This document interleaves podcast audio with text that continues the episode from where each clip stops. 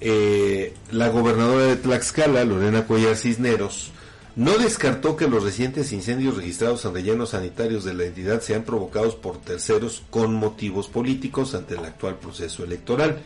Esto luego de que la noche del pasado 22 de febrero se registrara un nuevo siniestro ahora en el relleno de Nanacamilpa, el cual fue controlado al día siguiente por personal de distintas instancias.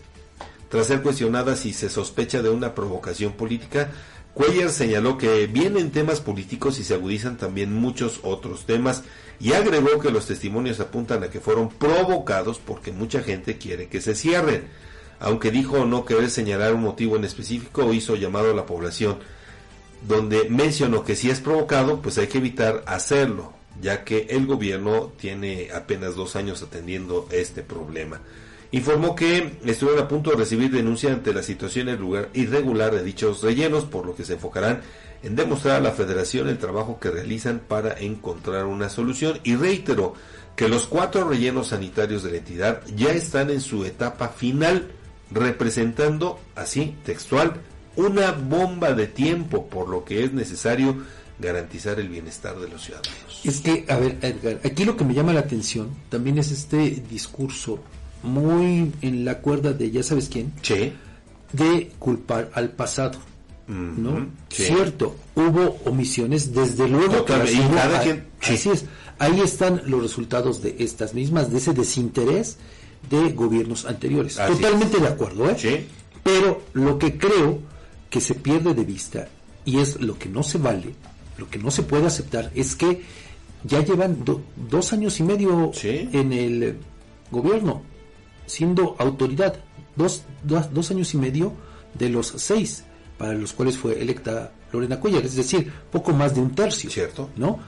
Y no han podido encontrar una solución a esto. Se supone que sobre todo cuando tú llegas a un cargo tan importante como es la titularidad del Ejecutivo local, en cualquier estado de la República, ya debes traer un diagnóstico de cuáles son los principales problemas a los que te vas a enfrentar eventualmente, ¿no? En caso de que llegues a ganar. O sea, no te puedes eh, decir sorprendido o sorprendida cuando te enfrentes a situaciones como estas, porque reitero, ya debes tener un diagnóstico certero, puntual, incluso con proyecciones. Y es que hablando de este diagnóstico, claro, este diagnóstico al que tú aludes, Fabián, se me hace muy, muy preocupante por lo que dijo la gobernadora los cuatro rellenos sanitarios están en su etapa final. Y son una bomba de Y no hay, sí, y no hay hasta ahorita ni estudios, ni, o sea, ni siquiera decir, pues vamos a buscar qué tenemos que hacer, una convocatoria. Pero además, Edgar, aquí se lo dimos a conocer basado en las propias palabras de la gobernadora.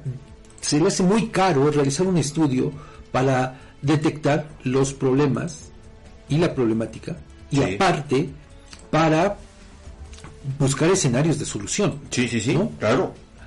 Dice que es muy caro pagar algo así como 20 millones de pesos, pero no se le hizo caro pagar para la supuesta remodelación de tres plazas de toros. Y aparte, en el caso de la de Apizaco, pues todavía le emitieron más recursos. Apenas. ¿Como para qué? Edgar, cuando este es un problema latente, que ya lo dijo ella. fíjate, por eso es bueno recoger el testimonio y las palabras de las autoridades. ¿Para qué? Para que quede el testimonio, Edgar, de pues cómo atienden algún problema, como es este caso. Insisto, esto ya venía de tiempo atrás, Edgar. No es posible que ahora te digas sorprendida y pues sí, es que en el pasado no se hizo, sí, pero ya te, te, tocó a ti. Y te, va a tocar a ti de alguna manera resolverlo. O de lo contrario, como lo advierte ella, pues es una vía de presión y le puede estallar en las manos. Y, ya le están estallando. Ya le está estallando y sobre todo porque Fabián, hasta ahorita, perdón, no tenemos a ciencia cierta una, eh, una proyección de cuánto tiempo le queda de vida a estos rellenos. Sí, ya están en la etapa final. ¿Y quién no nos dice que a, lo mejor eh, entre ellos, de esos cuatro, a uno le queda un año, pero a otros les quedan dos o tres. Claro, pero, pero es que eh, creo que aparte, Edgar, aquí este problema debe de verse de manera eh, pues más eh, integral. De una manera más amplia. ¿Por qué? Porque no solo, creo, radica todo esto que se ha derivado en el tiempo de vida que les quede, es decir, para seguir recibiendo desechos. No, esto implica más cosas, porque por ejemplo, en el caso de Tetla, sí. bueno, ahí el, asunto, Edgar, radica en que no se les ha pagado a los campesinos por el, el usufructo de ese terreno. Así es. O sea, entonces no solamente el problema es de saber cuánto tiempo de vida le queda no es a ese sanitario. Nada más. Exactamente, digamos que no es así, sino que tiene que ver aparte con este es multidimensional. Exactamente, es multidimensional, ¿no? Y bueno, aparte, digo, creo que por lo que escuchamos en este discurso oficial, hay un tema que no se está considerando. Creo, creo, no solamente lo supongo. ¿A qué me refiero? A que no se está previendo, en todo caso, bueno, ajá, terminan su tiempo de vida. ¿Y después? ¿A dónde vas a llevar los residuos? ¿Cierto? Solo hay que voltear, Edgar, a lo que ha sucedido en los últimos meses en Puebla, en varias zonas de Puebla. Así es. ¿No? Incluso tú recordarás también este conflicto por la disposición de residuos que eh, pues en algún momento el año pasado también se registró entre Oaxaca y Puebla. Tú, recordarás, eh, eh, bueno, que no, no había ahí mucha certeza de pues qué hacer con los recursos, los residuos, perdón. Y entonces, digo, aquí ese, ese también es el gran tema. Bueno, ok, se les llega su eh, periodo de extinción, ¿no? Ya, ok. Y luego, ¿a dónde se van a llevar? ¿Para dónde? Todas esas toneladas. Claro.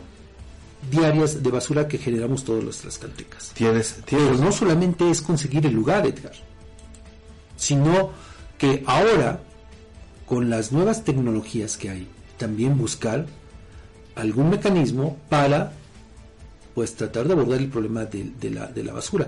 O sea, no solamente también se trata de encontrar el lugar y de pues trasladar ahora a ese punto el nuevo a los pepenadores. Porque además requieres de infraestructura, Fabián. Es que eso voy, Edgar.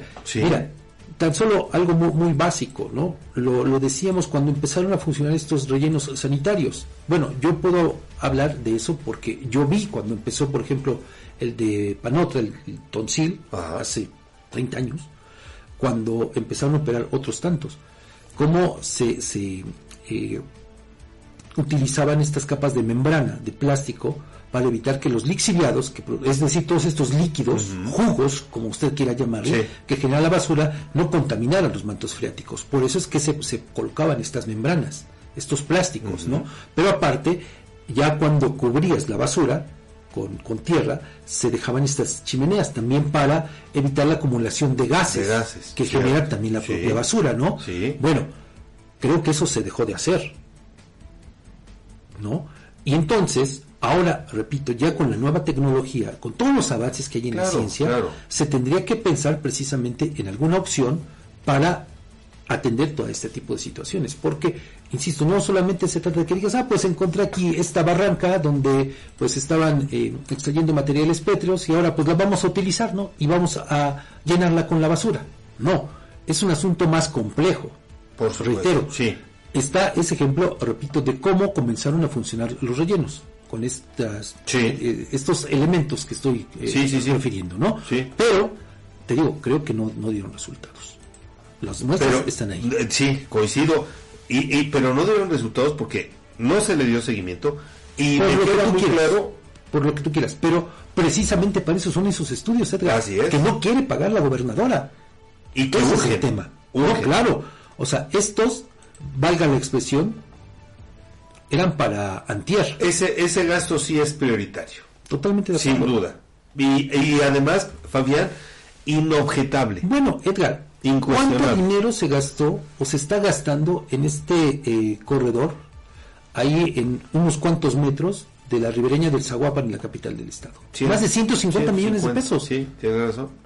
Oye, para una obra que no es prioritaria, sobre todo que ni siquiera se ha resuelto el problema de contaminación de este afluente. Claro. Y no le quieres, no quieres gastar, no quieres invertir 20 millones de pesos para un estudio. La verdad es que, y, que y, que, además, como lo mencionó el doctor Eduardo Ismael Hernández,